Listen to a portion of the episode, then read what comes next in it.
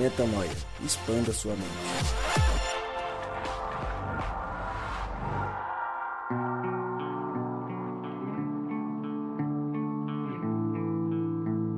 Sim, sim, sim, está no ar mais um podcast Metanoia.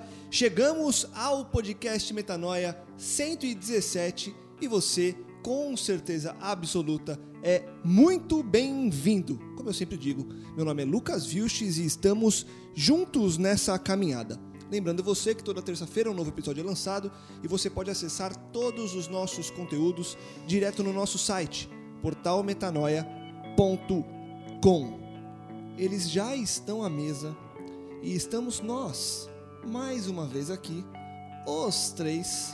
Dizem por aí que é o trio Parada Dura, mas não, somos nós, apenas nós. Gabriel Zambianco, seja muito bem-vindo. É um prazer. Muito bom estar aqui com vocês hoje. Você Hoje. um, é um prazer, né? Com, É que aí eu. eu Você respirou fundo. então, né? senti mesmo o que eu tava falando, entendeu? É um Entendi. prazer, eu gosto muito de estar aqui com vocês, cara. Que bom. É nóis. Rodrigo Maciel. Ô, louco, hoje O cara foi. tá lançando umas no começo do podcast. É, O podcast passado foi um esquisito. Gabriel Zamianco! É mesmo. Agora esse daí, eu não sei, mano. Tá faltando criatividade pro nosso mestre aqui, né, mano? Não, o mestre, é o mestre mas, do, então, da, mas não Mas tá isso foi locução. legal. Mas como não falta criatividade? Né, porque você já é o mestre da, da locução. Não, você não mas- precisa fazer esses subterfúgios. Mas é legal, só pra dar aquela variada no. Entendeu? Tô feliz da vida, cara. Mais um podcast aí. É mais uma oportunidade de, de a gente poder compartilhar aquilo que vem no nosso coração, aquilo que Deus tem falado com a gente. E que seja essa a nossa certeza durante esse podcast. Sem dúvida nenhuma. Eu queria aproveitar esse momento de apresentação pra mandar um abraço pro B. O É. que, que a gente falou no episódio passado? Que nós não falaríamos pro B Pensei nisso sobre hoje. a brincadeira que fizemos aqui. Se você não tá entendendo, escute o podcast passado, que logo no início a gente fez uma, uma piadinha com, o Isso. B Holanda e a gente disse que esperaria ele nos abordar para dizer que ouviu, para A- ficar claro que ele ouve. Até agora nada. Comigo, Até agora nada. nada. Com você, Rodrigo? Nada. E é o cara que. Poxa Ô, vida, B. Ô, Bezinho. Ô, B. Não, mas eu, eu preciso dizer uma coisa importante aqui. Fala, O fala. B ouviu esse podcast. Ouviu? Porque, porque, na verdade, a gente ouviu ele junto no carro. Ah, Tava junto indo Tem certeza que ele não cliente. tava dormindo? Ele ouviu bem Ele acordado. dorme fácil, hein? Ficou feliz, ficou feliz com Ficou? a brincadeira. Com a Então brincadeira. tá bom, B. Um beijo no seu coração. A gente Coisa ama você. fofa. E ele prometeu, prometeu que no próximo episódio estará conosco de volta, depois desse curto período ausente do podcast Metanoia. E vinha acompanhada, hein? Então já tá aqui a cobrança. É Tem que cumprir o que falou. Exatamente. Estaremos te esperando. Bora pro tema. A gente hoje resolveu falar de um filme. A gente tem feito isso de vez em quando aqui no podcast Metanoia. Falar sobre músicas, falar sobre séries e falar sobre filmes que tocam o nosso coração de alguma forma, que, que mexem com a gente, obras de arte que de alguma forma comunicam não só a nós, mas a todos que entram em contato com essa obra, um pouco mais de Cristo. E a gente resolveu dessa vez falar de um filme que em inglês chama Woodlawn e em português você encontra ele como Talento e Fé. É engraçado esse negócio de tradução do para filme É. em português, né? Filme brasileiro. Você pega lá um earthquake, que é terremoto, e aqui seria cidade em apuros. é meio, meio É mais assim. ou menos isso, é. Nunca corresponde exatamente. Mas, é, nesse caso específico, Woodlawn é a faculdade, na verdade é a escola onde um garoto estuda, um garoto negro nos Estados Unidos. Ele estuda e joga futebol americano. E aí toda a trama tá em torno desse garoto buscar uma vaga nesse time de futebol americano, num cenário americano onde o racismo é absurdamente presente, grande e, naquela época, muito aceito pelos brancos da época. Hoje em dia, você tem gente que é racista, infelizmente, em pleno 2017, mas àquela época, no contexto americano, eh, não eram poucos. Na verdade, deviam ser quase todos os que Era achavam comum, que né? os negros eram uma raça de uma raça inferior, enfim. E o filme ele se dá todo em cima disso, de um menino negro buscando um lugar ao sol, tendo que lutar contra as dificuldades de você brilhar em qualquer esporte e pior ainda, você tentar brilhar num esporte que era dominado só pelos brancos. Então, é um filme cheio de mensagem excepcional, um filme que traz, pelo menos para mim, traz uma reflexão muito grande do que, que a gente tem feito para levar o Cristo nas coisas diárias que a gente faz, sabe? A gente se cobra muito de viver essa missão, que a gente tanto fala aqui no podcast. E eu, quando vejo um filme desse, eu me pergunto o quanto que eu tenho não só pregado sobre que Cristo e falado, mas vivido o Cristo que a gente, que a gente tanto fala aqui. E quando eu vejo um filme desse, eu já vi duas vezes esse filme, eu falo, cara, o que, que eu tô fazendo, sabe? Será que eu não podia estar fazendo muito mais? Não por volume, para agradar mais ou menos a Deus, mas por falar, a parte minha que não faz isso, não tá fazendo por quê?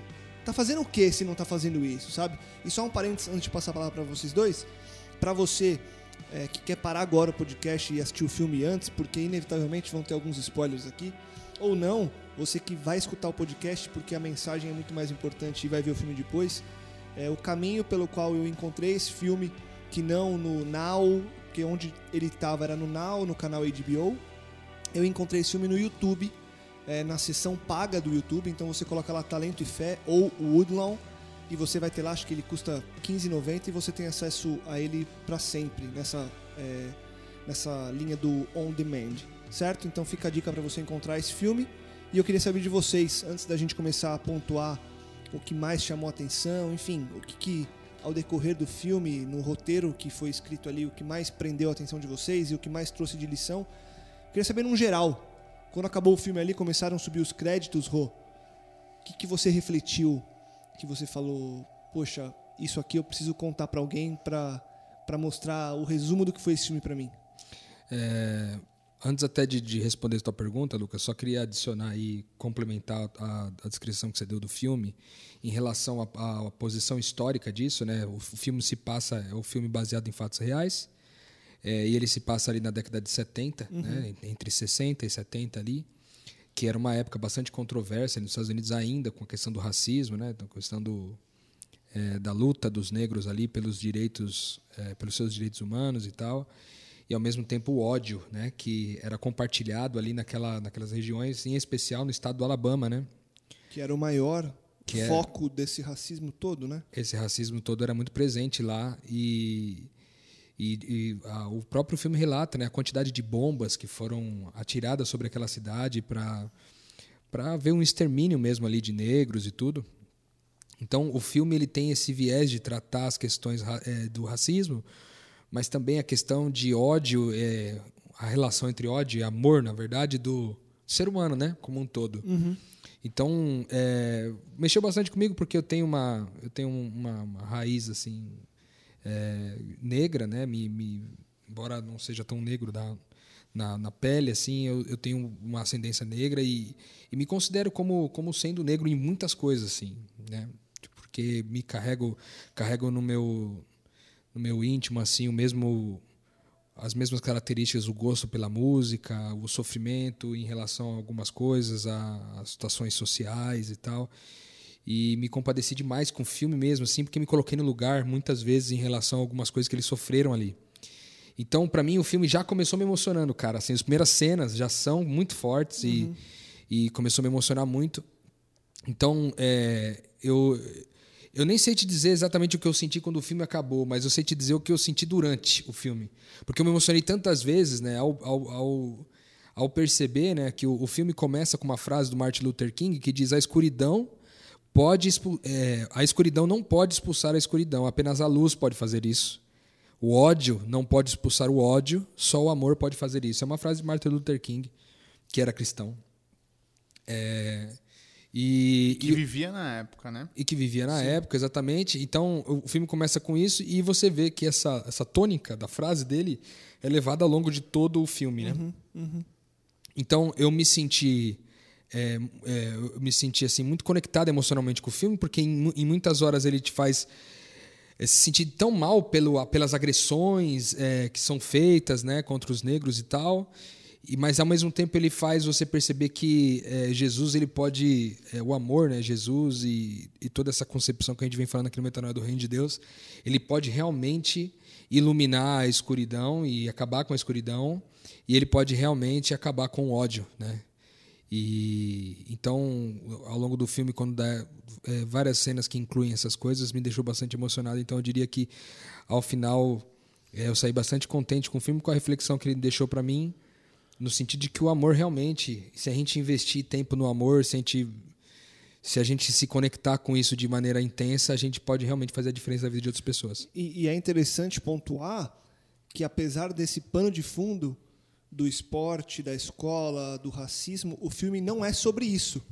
É isso que eu achei muito bacana. O porque... filme ele é o, o core do filme, ele é a transformação que a, a revolução que Cristo causa, Exato, né? Tanto que no final ele apresenta uma, uma, um projeto que nasceu na década de 70 e que os roteiristas do filme colocaram isso para as pessoas continuarem conectando, que chama de Jesus Revolution.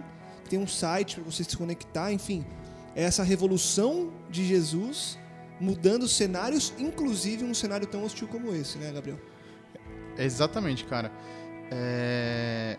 O que fica para mim do filme ele traz diversos conceitos bíblicos, diversos conceitos de cristianismo verdadeiro, cristianismo na prática. É, ele traz conceitos que, que me parece que hoje são tão reais e tão necessários, porque a gente vive uma sociedade em que ser cristão já não é algo bem visto né, pelas pessoas. A gente vive numa sociedade em que, infelizmente, a religião tem se tornado algo comercial, né, uma fonte de renda. Né? E ao mesmo tempo a gente vive uma sociedade que tem opiniões muito polarizadas e opiniões que não pensam, independente da, da, do amor, independente do que outras pessoas estão sentindo, né? A gente estava aqui conversando, é, invariavelmente o filme aborda muito sobre a questão do racismo e a gente passou um episódio de racismo, né? Publicado na internet há pouquíssimo agora, tempo agora. Que foi uma agressão deliberada contra a filha do, do Bruno Gagliasso. Do Bruno Gagliasso e da Giovanna Eubank, enfim. É, e assim, para mim, eu sinceramente não consegui assistir o vídeo porque é, é muito forte, é, é, muito polarizado, é muito polêmico, é muito agressivo. Mas você vê como, como pode, entendeu? Eu não, eu não consigo entender como pode ainda acontecer esse tipo de coisa. Exato. Então, o, o filme vem de uma época em que não era velado, em que o racismo era justificável na cabeça de quem praticava não era justificado de forma alguma. Era aceito, né? Era aceito, né? E me parece que a gente tá voltando para essa época. É, é. Entendeu? Porque nem mais velado é. Porque ele nunca deixou de existir. Sim. Mas há pouco tempo atrás ele era velado. Infelizmente. Né? Ele infelizmente ele ainda existia. Mas agora nem velado mais parece que ele é, porque as opiniões estão muito polarizadas e você encontra, infelizmente você encontra apoio em tudo quanto é canto. Porque essa época de, de redes sociais que a gente vive, sempre vai ter alguém para dar um joinha, um curtir lá. Sempre vai ter alguém se escondendo atrás de um curtir Exato. e de um joinha. E cara, o filme traz essas questões que são atuais, mas o que trouxe assim para mim muito real é como o amor de Cristo une, independente das situações, sabe? A, a união que vem da, do, do, do, da história que se passa ali foi algo que me deixou realmente chocado, que me fez pensar: será que o amor de Cristo que eu tenho apresentado tem unido as pessoas? Ou tem desunido elas, né? Porque uma coisa é aquilo que a gente conversa. É, uma coisa é eu abrir mão do meu eu, das minhas vontades, inclusive das expectativas que as pessoas têm em mim, e vir aborrecer essas pessoas por seguir a Cristo. Outra coisa é eu apresentar um Cristo que causa desunião, que causa conversas inflamadas, que causa discussões, né? Então ficou assim muito claro no filme a situação de que, cara, a revolução de Cristo é união. É união, independente de qualquer coisa. E, e logo na, no início, quando essa temática ela é apresentada claramente no filme, no roteiro, que é quando o pregador ali, que é o que vira a figura central do filme, ele não é o protagonista, mas ele vira a figura, a figura central da mensagem, até porque ele é quem introduz a palavra de Deus ali no, naquele ambiente, né? E quando ele chega, ele encontra um ambiente completamente hostil. Não só pela batalha racial, ele escolheu muito especificamente aquela escola, porque vinham acontecendo é, fatos muito chocantes na sociedade, ele queria ajudar de alguma forma, mas também pelo retorno que logo ele tem do treinador, quando ele chega para falar, oh, eu queria conversar com seu time, eu sou um, enfim, não sou pastor, mas eu queria falar sobre Jesus com eles. E o treinador do time dá uma patadaça nele. E aí eu queria, é, o que me chama a atenção e eu queria ouvir de vocês aí, nessa parte do filme, logo de cara, é que o cara não desiste. E aí eu penso o quanto que a gente, em ambientes hostis, sejam eles quais forem, não sei se hostis porque ah, porque não deixam eu fazer o que eu quero lá onde eu tô. Ah, porque tal pessoa me distrata. Ou porque não, ali ninguém crê, ninguém quer me ouvir. Quantas pequenas coisas acontecem na nossa rotina de vida como filhos de Deus que nos fazem desistir, dar passos para trás. E aí quando eu vejo um filme desse eu falo, esse cara foi até o final, sabe? Esse cara, ele tinha um ideal, ele sentiu um chamado e ele foi para cima com tudo. É, viveu na integralidade, né?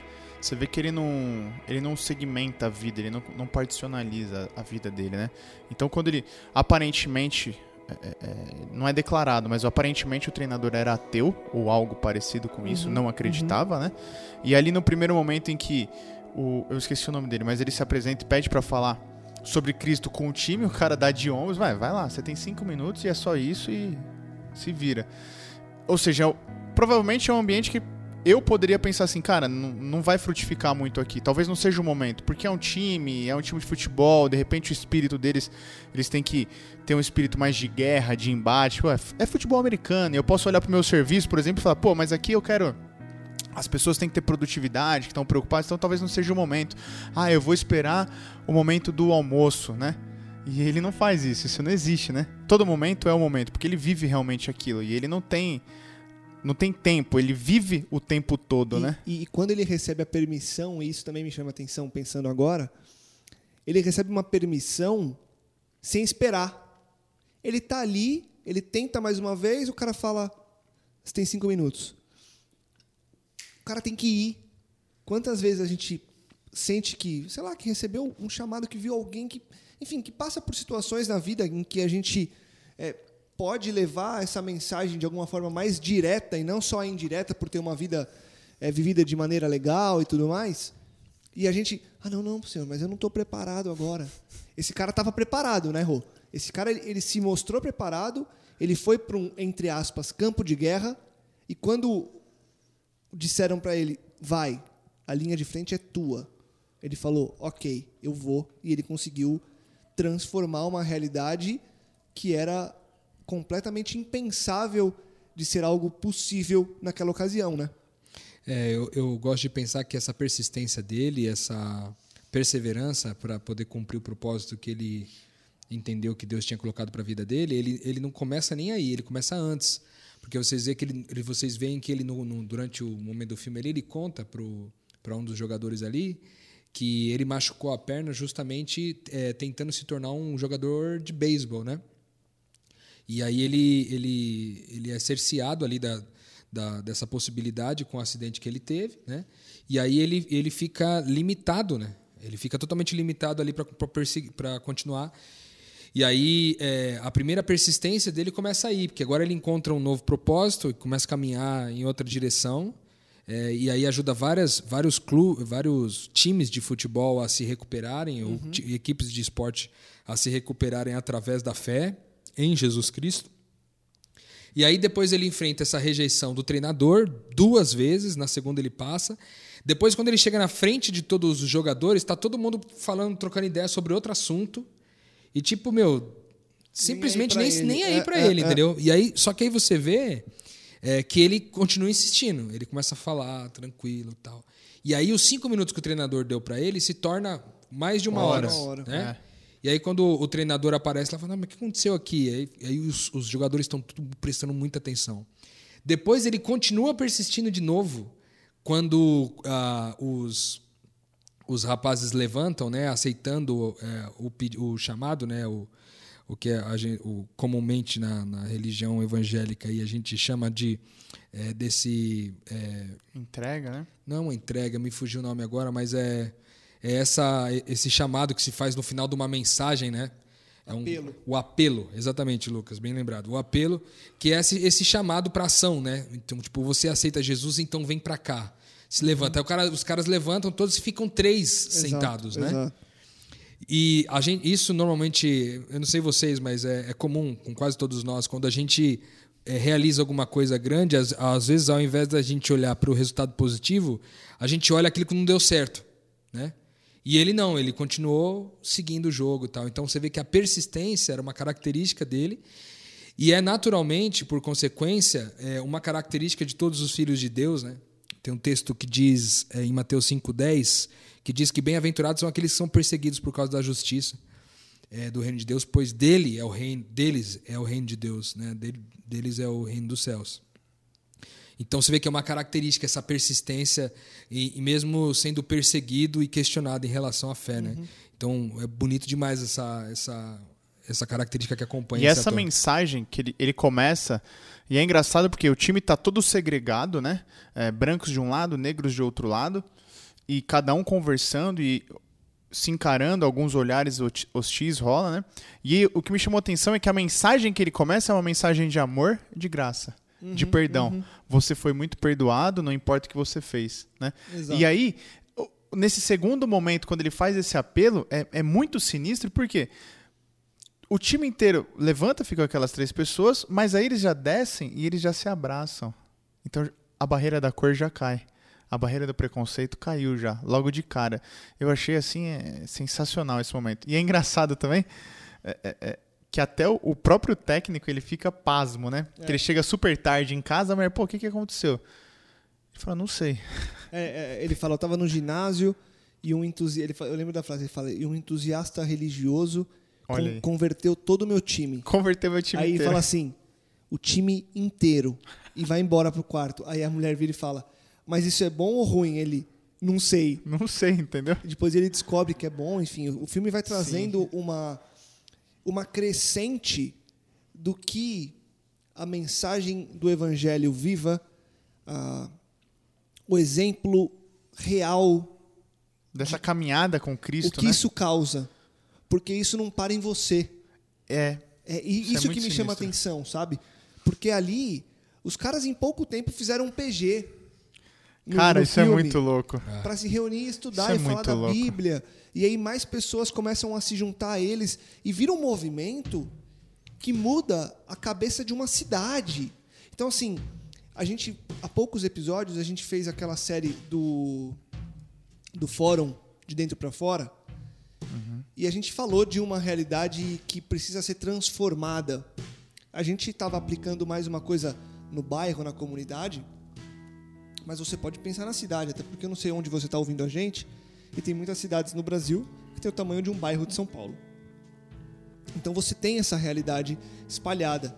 E no filme você percebe que a dedicação de um cara, o entendimento de outras pessoas e a determinação para viver aquilo na prática de verdade transforma uma realidade de toda uma cidade. Vira luz e aí eu volto à frase do, do, do, do Martin Luther King. É a luz que dissipa a escuridão, né? É o amor que dissipa o ódio. É esse amor que dissipa o ódio. Isso, para mim, é, é, é, o que mais me chama a atenção, porque isso é recorrente no filme. As ações de amor, as ações de graça, como você disse, Gabriel, que vão indo e voltando e mostrando o quão. É, o quão importante é viver dessa forma, né? E não para vencer. E, isso para mim é Deus ele escreveu no livro que é um como o Rô disse é um livro um filme baseado em histórias reais em fatos reais. E então Deus escreveu essa história antes de alguém é, fazer o roteiro do cinema. E fato é que os caras é, dando o maior dos spoilers aqui eles não vencem o que eles queriam vencer exatamente. Então a fé toda e toda essa transformação não vem para você vencer no que a gente chama de vitória aqui, né? Mas vem algo muito superior, né? Que é essa relação, essa transformação do outro, né, Rô? Perfeitamente. Tem um texto de de Romanos 10, de 13 a 15, que ele fala assim: Porque todo aquele que invocar o nome do Senhor será salvo. É, como, pois, invocarão aquele é, em quem não creram? E como crerão naquele de quem não ouviram falar? E como ouvirão se não houver quem pregue? Como pregarão se não forem enviados? Como está escrito, como são belos os pés dos que anunciam as boas novas. Eu acho incrível, esse texto faz muito sentido para mim, porque aquela escola estava em polvorosa, né, em guerra, e já tinham tido conflitos assim que geraram situações de quase morte, né, pessoas sendo espancadas e até quase a morte. E como que essas pessoas é, poderiam, é, é, como que aquela realidade poderia mudar? Se e aí o texto harmonizando com esse texto, como que essa realidade poderia mudar é, se as pessoas é, não foram salvas. Porque a gente acredita que essa salvação é, nos leva a viver como pessoas salvas em amor a outras pessoas. Uhum. É, para que aquilo pudesse ser corrigido, segundo o reino de Deus, aquelas pessoas precisariam é, receber o amor, precisariam ser amadas e então amar né, na sequência. Mas como que isso seria possível se não não tiver, elas não conseguiram, elas não tiveram oportunidade de ouvir a respeito de Jesus? E aí o texto continua dizendo: E como elas ouviriam de Jesus se não tem quem pregue? E como que as pessoas vão pregar se não foram enviadas? Entende? Então, uma única semente, até aliando com João 12, 24, que ele fala: Digo verdadeiramente que se o grão de trigo não cair na terra e não morrer, continuará ele só, mas se morrer, dará muito fruto. Ou seja, por causa de uma semente, por causa desse rapaz que tinha um problema na perna, que decidiu ser aquele que prega para que as pessoas creiam, para que elas então possam invocar o nome de Jesus e serem salvas, é, se ele não tivesse dado esse passo, aquela cidade inteira não teria sido mudada. Ele, ele mudou a história, cara. Um homem que decidiu vencer todas as barreiras para falar de Jesus é, fez com que uma escola inteira mudasse o seu comportamento porque por causa de um mudou o time, o time mudou a escola, a escola mudou a cidade e, e a cidade começou a impactar o estado ao ponto de quando tem o jogo lá, é, o, o jogo se tornou histórico nos Estados Unidos uhum. porque foi o jogo de maior público. Até hoje. Até hoje, em jogos de futebol da, da classe lá do, do, do high school, school né? Exato. Então. Seria o um ensino médio, né, nosso aqui. Isso. O público chega a 40 mil pessoas e, segundo a história diz, 20 mil pessoas ainda voltaram para casa. Tiveram que ser enviadas de volta para casa porque não tinha espaço para recebê-las dentro do estádio. E aí tem um momento lá que essas pessoas todas é, rezam o Pai Nosso ali. Elas oram o Pai Nosso. Essa hora é incrível. E, cara, é incrível demais. Então você vê assim: uma semente morreu. Aí o time todo, praticamente inteiro, se converteu. O time convertido converteu praticamente a escola inteira. A escola converteu a cidade, a cidade converteu o estado e 40 mil pessoas se reuniram por causa do bem que foi gerado com tudo isso, cara. E cara, você falou aqui, ó. É, Romanos. Romanos 10, de 13 a 15. Romanos 10, de 13 a 15. E como crerão em quem não ouviram falar? E aí, no, logo no começo, quando eles já, eles já acreditaram em Cristo, e eles já estão convivendo em PGs, eles ainda perdem uns três ou quatro jogos, né? E eles estão lá com o espírito abatido pro próximo, pro quarto ou quinto jogo, enfim. E aí entra esse rapaz que era o entusiasta, é, que a gente esqueceu o nome aqui, enfim. E ele entra no jogo e os caras estão meio abatidos e os caras, pô, e, e, momentos antes do jogo a gente sabe que rola aquele discurso motivacional para entrarem bem. E me chama atenção porque o cara entra e, e ele entra muito feliz e, e, pleno assim, ele fala assim: Cara, a gente vai ganhar esse jogo. A gente vai ganhar esse jogo. Mas por que, que a gente vai ganhar esse jogo? Porque esse jogo não se trata da gente. Esse jogo é para revelar quem Cristo é. Esse jogo é para que eles saibam o que a gente está vivendo. E aí realmente eles vão lá e eles ganham o jogo. E a partir dali começa a fazer diferença, né? E você vê que a caminhada com Cristo é assim. Em Atos foi assim. Eles ficaram ali tranquilos esperando o mover do Espírito Santo né? E provavelmente eles passaram alguns momentos que, poxa, será que, será que é isso? Será que não é isso? Será que está certo? Assim como eles passaram, aqueles jovens passaram. A gente fala assim, pô, mas a gente está confiando em Cristo, a gente está aqui vivendo uma unidade, mas ainda assim estamos perdendo os jogos. Sim, porque talvez se você tivesse ganhado, você acharia que o jogo foi ganho por suas próprias forças, por uhum. você. E na realidade, até mesmo o jogo, até mesmo a profissão que eu tenho, até mesmo o relacionamento que eu vivo com a minha esposa, com os meus amigos, é para revelar Cristo. É o propósito que é a gente o propósito. fala, né? você não está em campo ali mais para ser. Óbvio que você tem a, a, ânsia de atleta, o anseio de ser o campeão, de, de fazer um bom jogo, até porque é algo que você sonha ser a sua profissão e não tem problema nenhum. Mas nisso. não te torna diferente de nada nem de ninguém. Não, e é, o, o, o brilho é, diferente. é que esse já não é o. A, é, essa já não é a prioridade. O ponto central, exato. A prioridade é o Cristo, é revelar o que ele vem fazendo, né? E aí, a gente sempre fala muito disso aqui, desse lance do propósito, de, o, de quão especial é e quão importante é a gente entender a nossa realidade e viver de acordo com aquilo que Cristo sonha para gente. E não simplesmente aquilo que eu desejo viver, fazer e alcançar. E aí o ponto que o Gabriel trouxe é muito importante porque mostra justamente isso. O cara deixou claro que falou: a gente vai vencer porque Cristo precisa ser revelado agora. Porque não se não trata da gente. Porque vocês vão ser os campeões, né? É, se trata de Cristo. E aí a história é outra, né, amigo? Isso, isso, é, isso é impressionante. E o filme ele, ele avança e em vários momentos ele, ele traz para mim essa, esses pontos em que a relação é o principal, em que Cristo é o principal, em que nada do que a gente vê na do que a gente chama de coisas da terra aqui, de conquistas e tudo mais, é o principal, mas o Cristo e a relação. Você falou que você falou que tem esses momentos aí de da relação ser considerado importante, né? Me chamou bastante atenção um momento ali do filme que o, o rapaz, o garoto principal ali, o principal jogador, né? O Tony, né? É, Tony é running back, né? A posição é dele, né? O running back lá, o, o, o rapaz que é o principal do filme ali, ele se machuca. E aí ele fica mal, assim e tal, porque o treinador tirou ele no meio do jogo, né? Porque a orientação do médico era que ele não, que ele não seguisse, né? O jogo à frente, que ele poderia uhum. se machucar mais grave. E aí ele fica mal e aí sai batendo porta, assim, aí na, nos vestiários, aí o treinador vai atrás dele. E aí ele fala assim: treinador, por que, que você me tirou do jogo? Se você tivesse me tirado, a gente teria ganhado. O jogo era importante. O jogo era importante é, e tal. É. E aí ele chega assim, olha bem no olho do, do, do, garoto, assim, pega firme nele assim e fala assim: Você é mais importante para mim do que o jogo de futebol. Você é mais importante para mim. E essa hora foi surreal, assim, porque o, ca... o garoto estava carregando sobre as costas uma responsabilidade é. enorme, né? De fazer e, o time vencer. E, e ele tal. dá um abraço forte no garoto, né? Para falar, vem cá. É. Exatamente. Isso... É, e não só de vencer, porque tem toda a carga racial que a gente falou aqui, entendeu? Tudo. Tanto que na parte lá, tem, um, tem uma cena no, no ônibus que ele, quer, ele vai se aproxima da menina que ele gosta e tal, e a menina fala assim, ah, por que, que você tem medo? Por que, que você não... Por que, que você foge do campo quando alguém vai... Não, não, não escolhe o um embate? Uhum, uhum. Você foge... Aí ele fala assim, ah, eu tenho medo que machuque e tal. Ah, você tem medo de apanhar, então? Aí ela sai fora. Ou seja, ele sofre uma pressão racial também. Por quê? Porque se posicionar bem no campo também é uma forma de protesto para eles, né? Na, na Sem época. dúvida. E, e, tem uma outra parte, ainda nessa parte da relação e do quão importante é você estar tá ligado justamente nisso.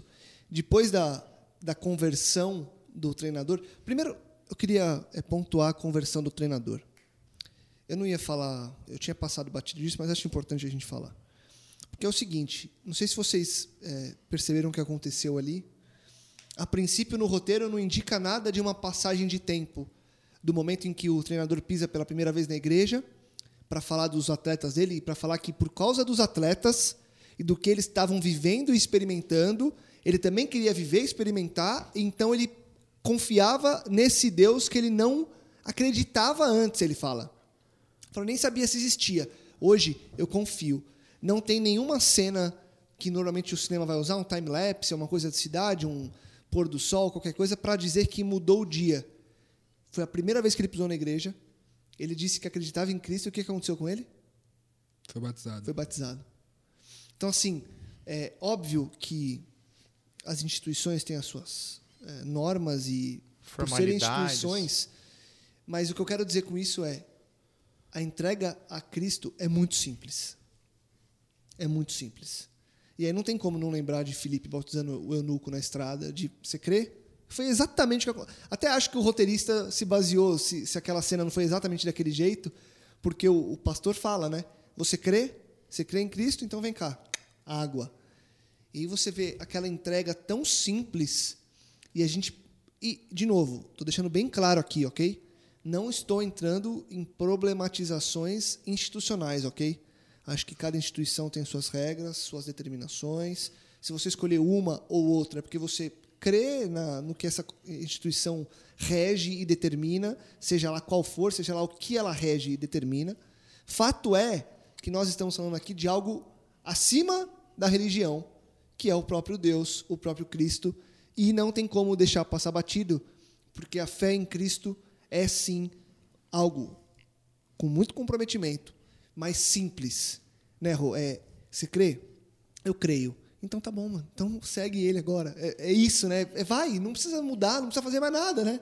Não, isso é muito, isso é muito legal, porque essa simplicidade a gente vê desde o começo com o entusiasta, quando ele fala assim, ah, do entusiasta, é simples, ele simplesmente foi lá e se posicionou. E o que a gente sempre comenta aqui, que a gente vive nos ciclos de, nos ciclos de PG, que a gente tem que pertencer primeiro e depois acreditar. Tanto que nessa cena, ele fala assim, olha, eu não sei, até ontem eu não tinha conversado com Deus, pela primeira vez eu conversei com Deus, fiz uma oração e eu nem sei como ora. Ele fala, eu nem sei como ora, mas eu quero viver o que eles estão vivendo, e é por isso que eu estou aqui.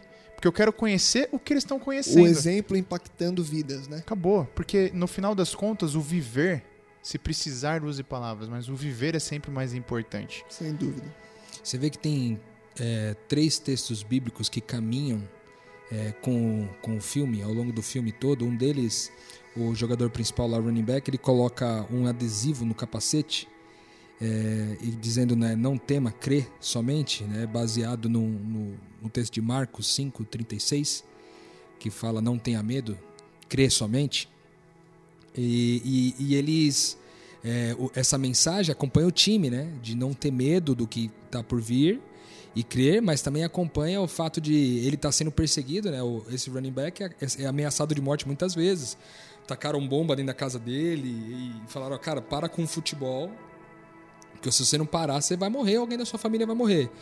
E aquela mensagem acompanha ele, né? E eu, eu gosto de falar sobre isso porque é, uma das coisas mais incríveis da, da, da, palavra de Deus é nos dar a sabedoria para lidar com as questões difíceis da vida, entendeu? Esse cara tá vivendo um momento muito difícil. E lembrar desse texto e colocar ele com, de uma certa forma, quase como um mantra, assim, uma, uma, fra uma frase que, que é, é, o ajudasse a caminhar com toda aquela dificuldade, foi importante não só para ele, mas para todas as pessoas que que estavam ali jogando com ele, as, os torcedores e tal. Então gostei muito dessa, desse texto bíblico que acompanha. Um outro texto que a gente já citou ele aqui no Metanoia algumas vezes, está em Salmo 68:6 e diz que Deus é, faz com que o homem solitário viva em família. Eles falam isso duas ou três vezes é, no filme e, e, dá essa condição porque ele na hora que ele começa a conversar com os meninos, é, na primeira pregação que ele faz para o time de futebol, ele fala sobre isso, ele fala: agora vocês não estão mais sozinhos. Agora vocês não estão nessa luta mais é, isolados. É, olha como vocês agora têm um ao outro. E depois ele reúne a escola inteira num tipo de uma reunião pré-jogo. E aí ele faz de novo o mesmo, o mesmo conceito, né? reproduzindo uma, uma ação que tinha saído até na revista Times dos Estados Unidos, né? É, no Time. Que, uh, na Time, e que tinha, e que tinha é, um, tinha acontecido uma ação, acho que com 100 mil pessoas num determinado lugar que acenderam uma vela é, é, é, se comprometendo a pregar aquele evangelho que eles tinham ouvido ao longo daquele uhum, congresso. Uhum. Né? Com Billy Graham. Graham. Com Billy Graham, exatamente.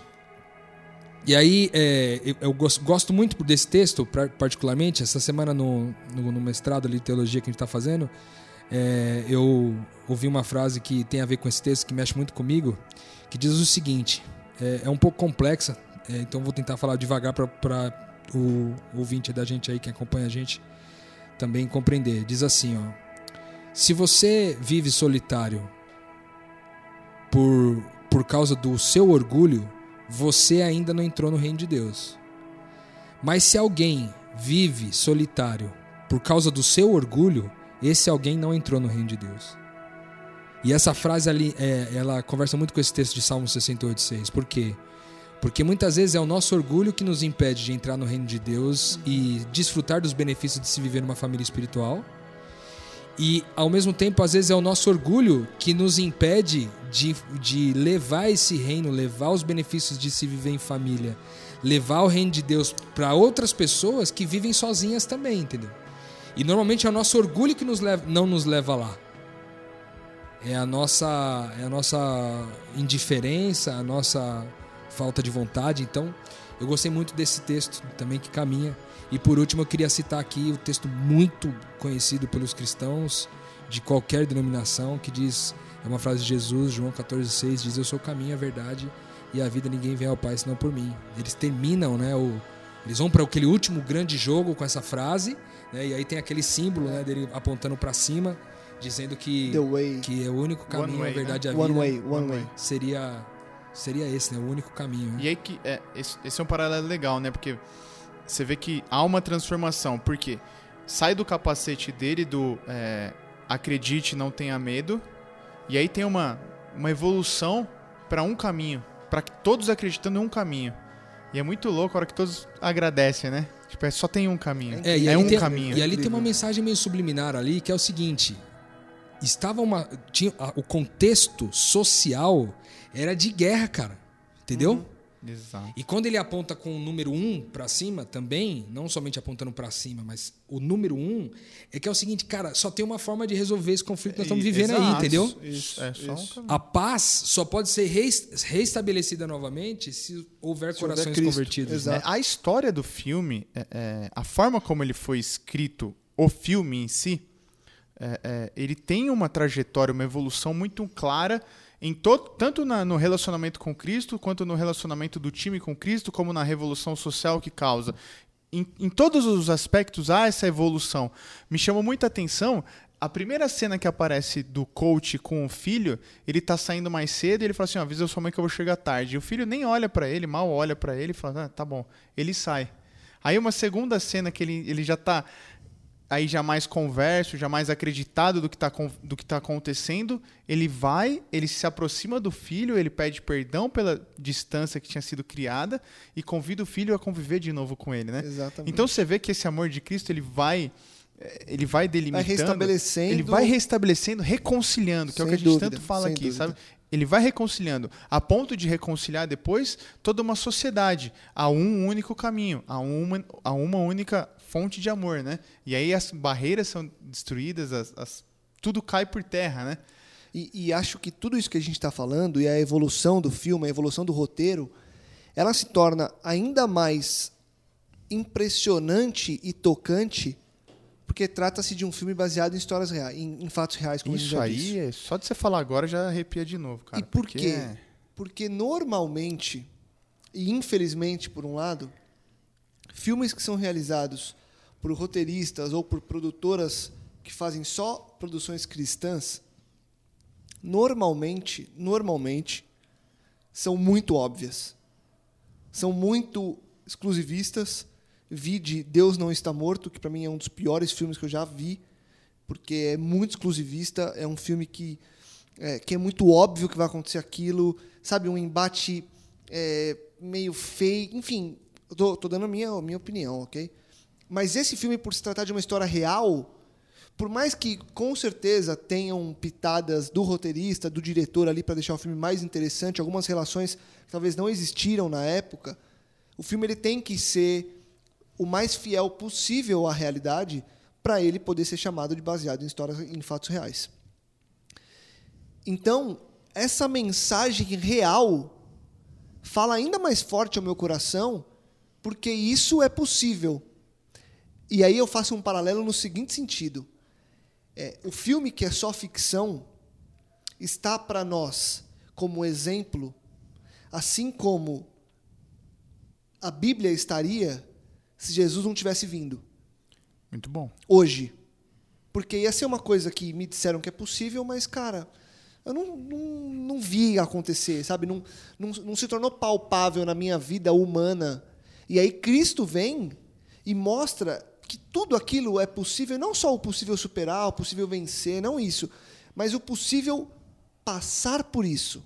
Foi possível, vendo Cristo e conhecendo a Cristo e vendo que ele viveu o que eu vivo hoje, torna tudo mais palpável, torna tudo possível, porque ele, como homem, se colocou no meu lugar. Então, o filme baseado em histórias, em fatos reais, toda hora eu tô falando baseado em histórias reais, eu me, me interrompo aqui. o filme baseado em fatos reais, ele é forte justamente por isso, porque ele é real. E aí, nosso tempo está avançando e eu queria, se vocês quiserem trazer mais algum ponto do filme específico, vocês me falam, mas eu queria trazer um e talvez a gente é, conversar sobre ele e já fazer um encerramento aqui, que para mim é, é o diálogo mais importante do filme, que dá um tapa na cara e mostra o que, que a gente tem que fazer. Estão lá, assistindo a um treino das duas faculdades, das duas escolas juntas, os dois treinadores, o de Woodlawn e o do time adversário, que resolveram fazer a pré-temporada da temporada seguinte juntos. E aí o treinador é, de Woodlawn vira pro, pro treinador e fala: Cara, eu sempre tive o sonho de ter duas coisas na minha vida: ganhar um campeonato e treinar um grande jogador. Aí ele vira pro cara e fala assim: Você já fez os dois. E aí? Aí ele vira assim pro cara que e que é fala: melhor, né? é, aí ele vira pro cara e o cara fala assim: Anéis, porque lá nos Estados Unidos, quando você ganha um título de futebol americano, você ganha um anel. ganha um anel. Mesmo na, na- no estudantil, no high school, no college. Anéis, e ele mostra pro cara, ele fala: juntam pó. Aí ele aponta pro jogador e fala assim: aquilo ali dura para sempre. Anéis juntam pó. Pessoas duram para sempre. Quantos anéis a gente tem juntado na nossa vida? Trazendo para o nosso paralelo, se a gente fosse fazer um diálogo entre nós aqui, o que eu te diria, Gabriel, que são os meus sonhos hoje? Quantos dos meus sonhos são anéis que juntam pó? É, E quantos dos meus sonhos estão relacionados a pessoas que duram para sempre? que duram pra sempre. Sabe? É, é, é, é aquela grande coisa do juntem tesouro na terra, para quê? Já que tudo vai ser devorado e vai virar pó. Você tem que juntar tesouro aonde vale, amigão. Você tem que viver pelo que vale. Não adianta você viver atrás de coisas que vão acabar e que não têm valor real porque não são sonhadas por Deus para sua vida como prioridade em detrimento de viver o que Deus sonhou para você. Então, a pergunta que eu faço para você que está ouvindo a gente agora: quantos dos seus sonhos são anéis que juntam pó porque um dia vão ficar dentro de uma gaveta e você não vai mais usar? E quantos deles estão focados em pessoas que sim duram para sempre, porque a gente crê que aquele que ouve, entende e aceita a palavra de Cristo e aceita Cristo como mestre, vai sim viver para sempre. Quando eu vi essa, essa parte, eu até parei o filme e voltei e anotei essa, esse diálogo porque eu falei, eu acho que isso é o core da nossa vida hoje. A gente está correndo em dois paralelos: atrás dos anéis da vida, atrás dos tesouros, da carreira, do carro, da casa, da viagem. E do outro lado está ali, ó, um monte de pessoa olhando para você e precisando entender quem é Cristo, conhecer quem é Cristo, e elas que vão durar para sempre. Para mim foi uma pancada. Não sei se vocês tinham parado para pensar sobre esse trecho específico, mas para mim foi um, um socão no estômago, assim. E pensando agora, óbvio que o filme depois tem um, isso não ainda está longe do, do, do fechamento do, final. filme, mas a hora que acontece isso e ele entende, os dois entendem ali do que, que se trata a vida e a mensagem da vida, acabou, né? É isso, né, Rô? É, que anéis que a gente está correndo atrás em detrimento das pessoas que tanto precisam da gente, cara. É duro que é, quem proferiu essa frase né, era uma pessoa mais madura, né? Parece que a gente às vezes tem que levar a vida inteira para aprender determinadas coisas. É, inclusive, talvez de uma música que a gente um dia ou outro talvez po- possa gravar um metanoia sobre ela aqui. Não me lembro o nome da cantora, mas uma música que diz que é que a gente quer crescer e quando cresce quer voltar do início. Os caras que que chegaram Carolina idade- Vilela, né? É do Trembala, né? Não, não é. É, eu vou achar aqui. Esqueci o nome dela, mas não é do Trem Bala. é, é legal, cara. Assim, o que o que leva a gente a pensar que a gente deve buscar cada vez mais essa sabedoria que vem do alto, né? Para o quanto antes a gente chegar a conclusões como essa e poder desfrutar em maior tempo aqui aquilo que vale a pena de verdade, É né? da Kel Smith. É o Smith, né? Sim, que foi o que eu falei. Exatamente. Nossa. Continua, Rodrigo. Não é isso. Então o que eu, que eu digo é que é um, um homem maduro que disse isso no filme. É, e muitas vezes a gente leva a vida inteira para aprender a respeito disso. Então que você que ouve Metanoia aí com a gente, que acompanha a gente aqui no programa, que acompanha a gente com esse podcast, acompanha a gente no portal, que você possa cada dia mais compreender essa, essa, esse valor do amor e da relação com as pessoas como, como aquilo que é mais importante enquanto vivemos por aqui, porque todas as outras coisas, é, fatalmente, cedo ou tarde, você vai chegar à conclusão de que elas não valem tanto a pena quanto isso. Sem dúvida. E esse nenhuma. é um conceito que a gente tem que internalizar e pensar nele sempre, né? Porque, é, igual você falou, foi um cara mais maduro que disse, né? E esses tempos eu vi um, um vídeo do Jim Carrey. E ele tá em alguma apresentação, alguma formatura, enfim. E ele fala assim que muitas vezes a gente acredita que é, dinheiro e fama vai trazer felicidade. E a gente busca isso. E realmente a gente acaba buscando, de alguma forma, um conforto, uma estabilidade, enfim. E ele fala assim, ó. Eu vou falar para vocês que não traz. E acreditem em mim porque eu cheguei aqui e não me trouxe. E acreditem em mim. E eu falo que a gente tem que internalizar porque às vezes a gente não acredita. E de tempos em tempos a gente deixa de acreditar. Porque a, até mesmo o Jim Carrey levou uma vida inteira para entender o que Salomão já falava: correr atrás do vento. Passar uma vida correndo atrás do vento, né? E morar em São Paulo especificamente, morar numa cidade, numa megalópole como é São Paulo, você precisa estar muito mais atento, porque esse conflito ele te persegue todo dia. Sim. Todo dia. Essa crise ela te persegue todo dia. Por quê? Você tá andando de trem, de metrô, você olha pra rua do lado tem alguém passando de BMW. Você tá trabalhando, você olha no seu, nos seus vizinhos ou no próprio trabalho, alguém foi viajar para Cancún, você tá trabalhando, né? É, mas é essa certeza de que o que vai ficar para sempre são os relacionamentos, são as histórias que você teve com as pessoas. É o legado, né? É o legado. O Lucas começou a viver agora essa, essa parte do legado que eu tô almejando e logo mais viverei se Deus assim o quiser. Mas é, é, com certeza fica muito mais claro para você hoje do que era antes essa questão do legado. Como Cristo deixou, como a gente falou no, no podcast do, da música do J Quest, dos planos que tínhamos de sermos um. Exato. Né? É o que vai ficando aos poucos. E aí, né, né, né, um pouquinho antes dessa situação, é, é, quando eles já estão ali unidos, quando os dois times já estão juntos e o personagem principal, o Tony, né? Ele tá ali no dilema do que ele vai fazer na vida, se ele vai para um time, pro time profissional do Alabama ou não. O pai dele, salvo o maior engano, fala para ele assim: "Vai aonde você for, aonde você fizer a maior diferença". Foi, Aonde você é, vai fazer? Na, na verdade, foi o quarterback que era o adversário dele do outro time. Eles se encontram antes do jogo. Ah, é verdade. E aí os dois receberam o mesmo chamado do mesmo treinador. E ele fala: Cara, a minha decisão vai ser de acordo com o local onde eu for fazer a maior, a maior diferença. a maior diferença. E é isso, né? Inclusive aí tem um detalhe bem importante também do filme que é, eles, eles, eles é, jogam vários jogos, né? E no final da temporada eles, eles pegam um time difícil assim. E o, e o time é. O treinador é maldoso, os jogadores são maldosos tal, pegam pra machucar mesmo, que é justamente o jogo que o running back lá se machucou. É, e, e aí você vê que logo na sequência o time também se converte, né? Isso. todo o time, e porque o time se converteu, o treinador também se converte. E aí eles fazem um retiro, como se fosse um retiro espiritual com os dois times. E, e depois dessa, dessa união né, que, ele- que eles têm aí, tem, é, eles acabam se tornando amigos. E esse jogo com eles vem acontecer de novo depois, mais tarde, que é aquele jogo que deu.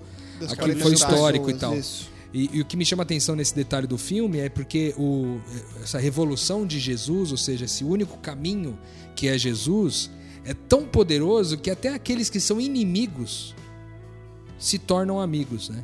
É a completa reconciliação. É a né, completa reconciliação no reino de Deus. Então você vê que, talvez conte- é, é, contextualizando para hoje, não é muito diferente daquela época, eu acho.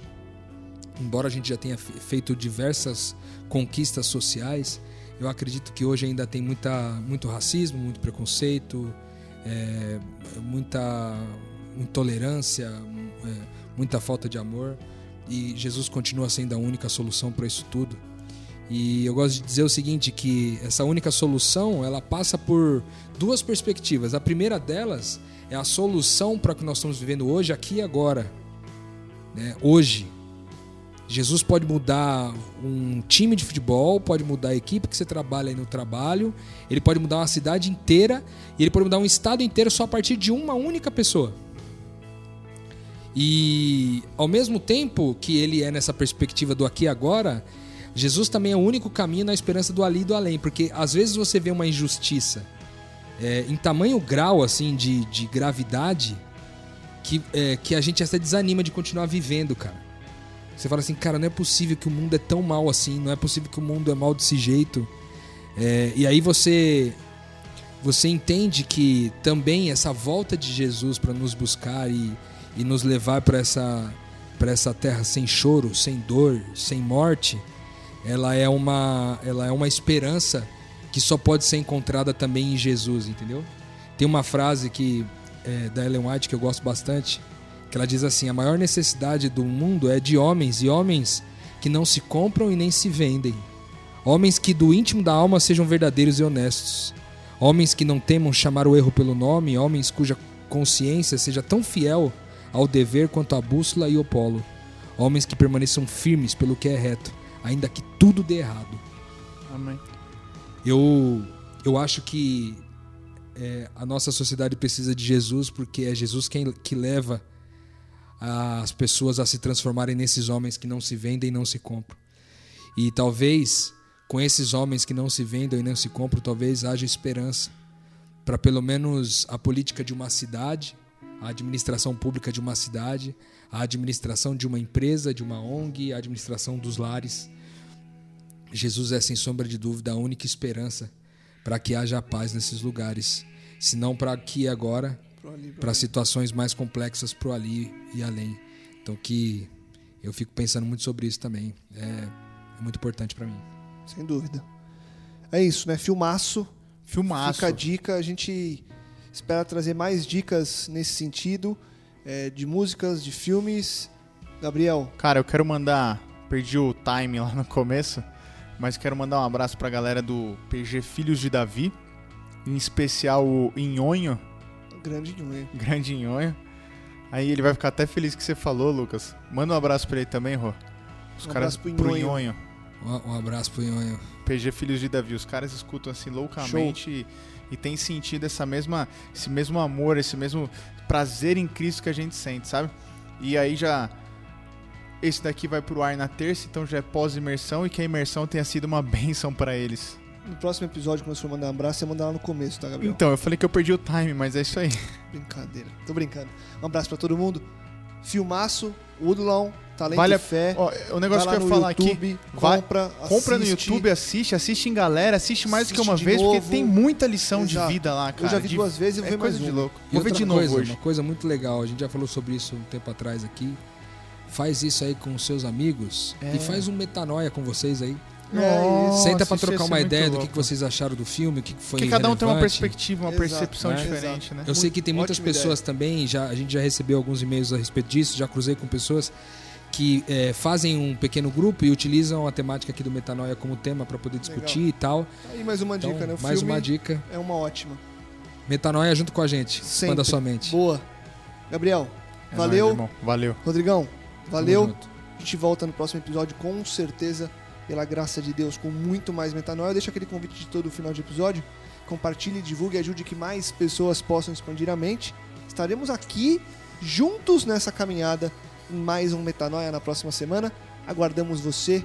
Continue expandindo a mente e levando essa expansão de mente para as pessoas à sua volta. Metanoia, expanda a sua mente.